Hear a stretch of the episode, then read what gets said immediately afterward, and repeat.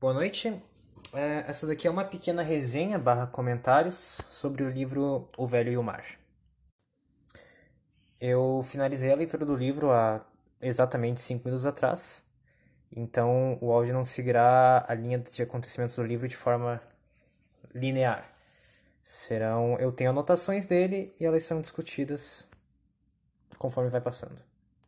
A primeira impressão que fica do livro é que, que, se eu fosse puxar um tema, um tema central dele, é que é a dualidade entre o homem e a natureza.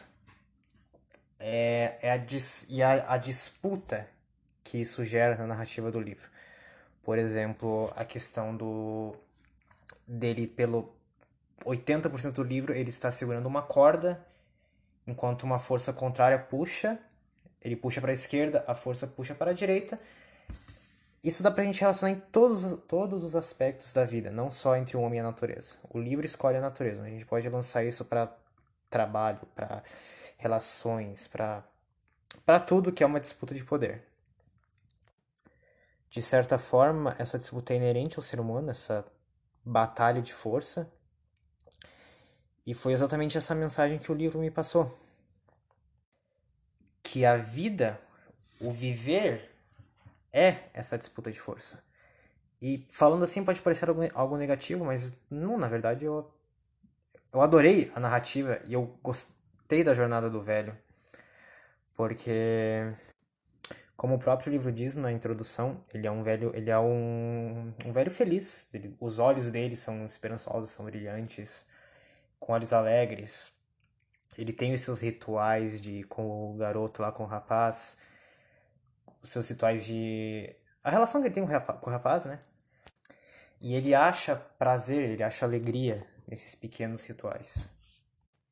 Então, a busca em si e o duelo em si dele com o peixe não é, não é algo, eu não definiria como algo marcante ou como algo, algo grande, e sim como só mais uma casualidade da vida do velho.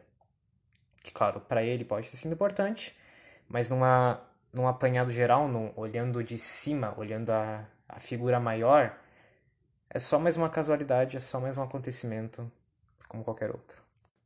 Que obviamente trouxe prazer, dor e uma gama de sentimentos para ele que é, o, é a vida. Agora alguns trechos do livro que eu marquei aqui porque me chamaram atenção, porque eu gostei ou porque eu vi algum significado. O velho sempre pensava no mar como la mar, que é, o povo, que é como o povo lhe chama em espanhol quando o ama. É, nesse, é um trecho longo aqui, tem um, umas boas duas páginas dele declarando seu amor pelo mar. Logo depois ele vê os pássaros, ele vê os peixes, ele vê toda a natureza afora dele e aquilo faz ele se sentir vivo, não faz, faz ele não se sentir sozinho, solitário. A observação da natureza feita por ele traz calma faz ele se sentir conectado a algo. Ele está, de certa forma, conectado ao mundo natural e desconectado do mundo humano, do mundo do sistema, digamos assim.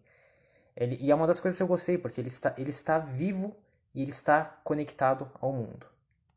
Enfim, a ligação dele com a natureza e a observação dele, a capacidade de observar dele a natureza, é o que foi o que me chamou a atenção e o que eu, eu gostei no personagem dele que eu acho que é uma é uma característica, não é essa a palavra certa, mas enfim, é uma característica que deveria ser inerente a gente, a, gente, a nós, mas está ficando cada vez mais escassa.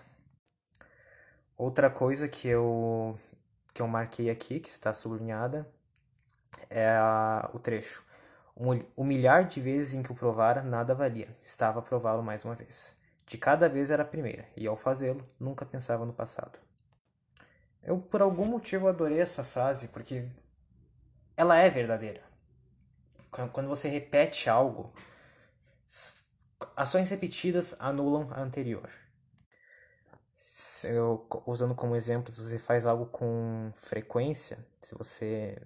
Um exemplo bom, você tira 10 em todas as provas.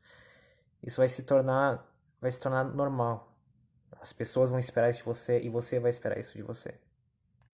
Agora, quando isso acontece uma vez, é especial.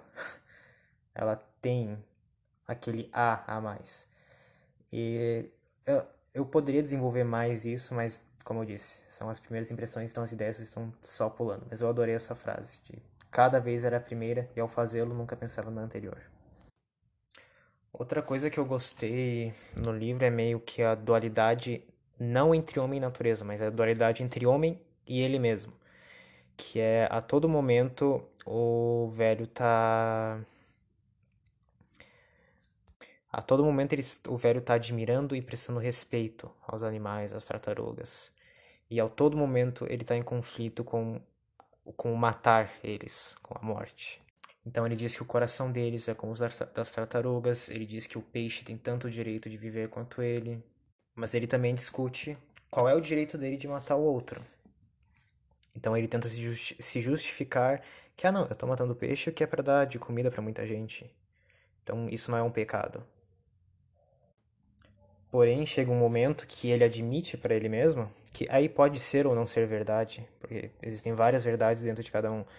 Então, mas ele admite para ele mesmo que ele não matou o peixe para comer o peixe ou para dar de alimento para os outros. Não, ele matou por amor próprio, por ego e porque ele é um pescador. É isso que ele faz. E ele inclusive diz para não ir por esse lado, porque para não pensar nisso, para não entrar nesse assunto, porque é doloroso encarar a hipocrisia. Então, é normal a gente evitar esse caminho onde mostra essas feridas, essa hipocrisia que é desagradável. Porém, ser humano é ser hipócrita. Só que eu achei interessante que eles não. O velho não chegou, ele não, não mostrou uma resolução para isso, porque eu acredito que não tem uma resolução para isso. A gente vai sempre viver nessa dualidade. Que, hum, ok, eu acho legal isso.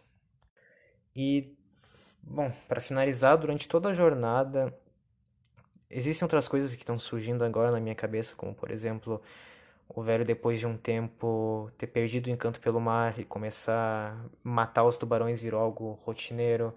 Ele não via mais a magia naquilo por causa do sofrimento dele do peixe.